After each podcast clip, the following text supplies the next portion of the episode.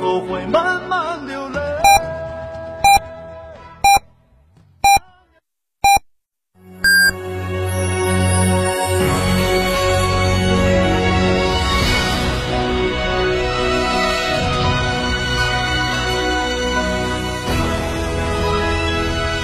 成都的声音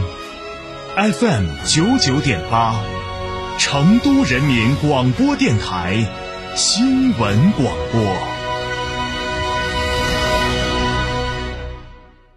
兰亭装饰专注高端整装十四年，一百五十平米套四双倍，原价四十万六千元，现价仅需二十八万六千八百元。新年住新家，立省十二万。整装包含全一线品牌材料，中央空调，全屋软装，欧派四十平米定制衣柜。预约报名还可享设计费五折、免费量房等电台专属服务。电话详询六七幺六幺幺六六六七幺六幺幺六六。兰亭装饰。这十多年换了几次新房，但装修我一直选择美化天下，一如既往的环保，初心不变的品质，就在美化天下装饰。微信预约 C D C D 九六九六 C D C D 九六九六，电话预约八六六四四三零零八六六四四三零零。铁憨柔情，爱在一起。坦克三百新春巨献，至低零首付，至高三十六期零息，更有五年十次免费基础保养，至高七千元置换补贴。嘉诚坦克龙泉店六五零七六二二二。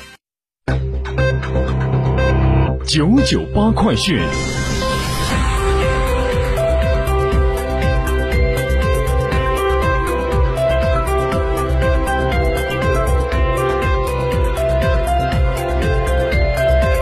各位听众，大家下午好！北京时间的十三点零二分，欢迎您收听九九八快讯，我是浩明，为您播报新闻。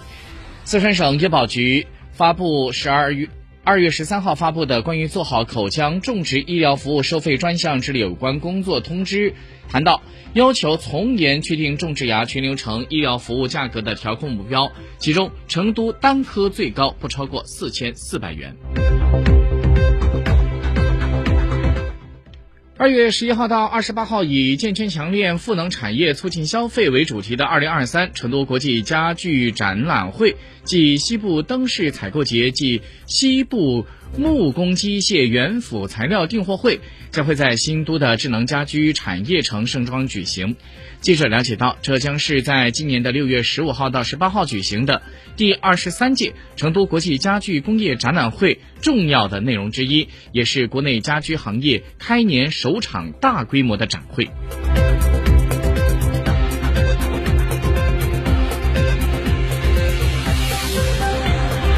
再来关注一下国内方面的消息，农业农村部的部长唐仁健今天上午在新闻发布会上表示，要在产业融合上下功夫，重点是要发挥三次产业融合的乘数效应，着力强龙头、补链条新业态树品牌。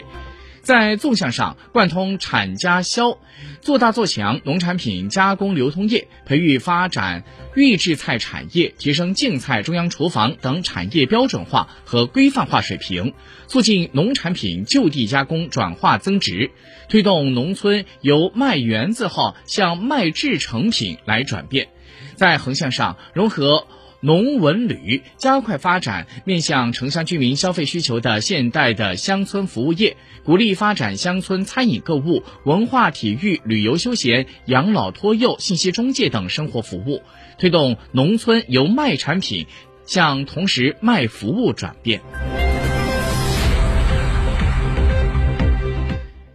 中宣部的出版局副局长杨芳今天在二零二二年度中国游戏产业年会上表示，今年将会启动网络游戏正能量引领计划，遴选精品佳作，给予扶持奖励，推动正能量成为网络游戏发展的主基调。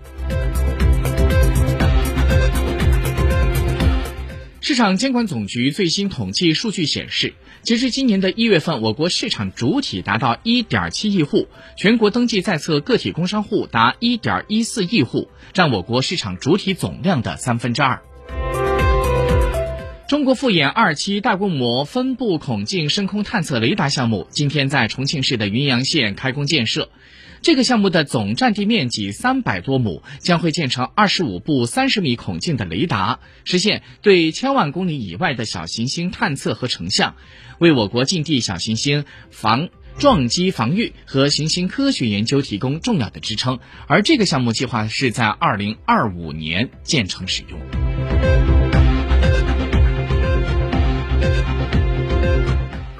根据每日经济新闻消息，在十三号，针对穿着暴露的女子在县政府主办的展销会上跳钢管舞一事，河南省驻马店市上蔡县县委书记刘军民回应，此事暴露出了主办承办单位对节目审查不力，相关的单位已经就此召开会议准备追责。对此，一些网友则是认为确实有些不太合适。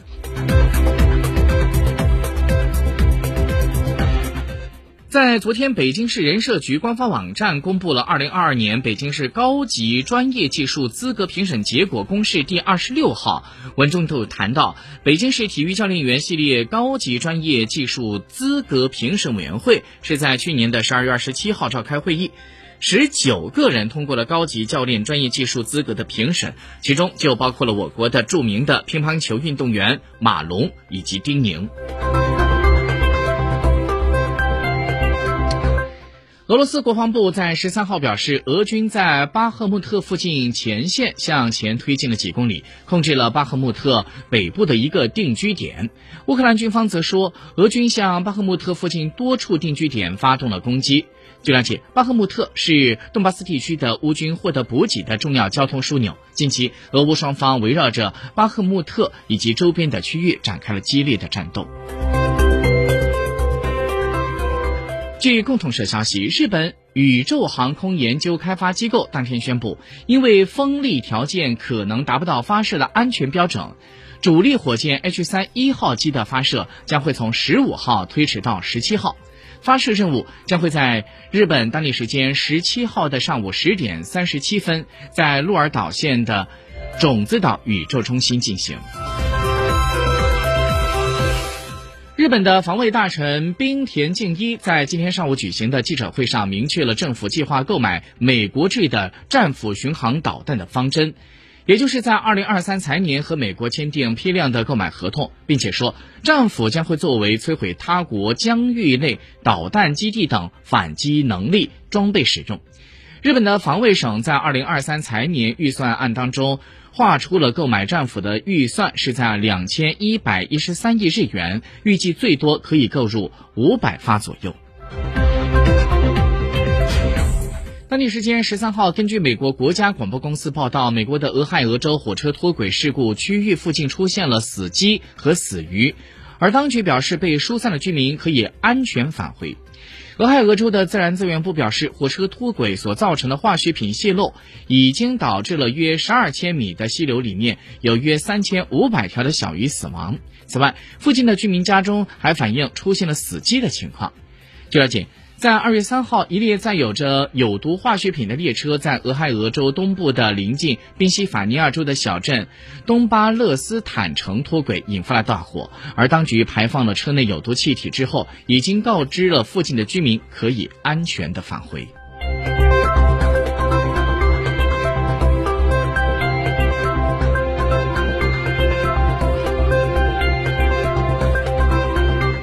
当地时间十三号，美国的国务卿布林肯表示，美国对于以色列犹太裔将会在约旦河西岸建立起新的定居点深感忧。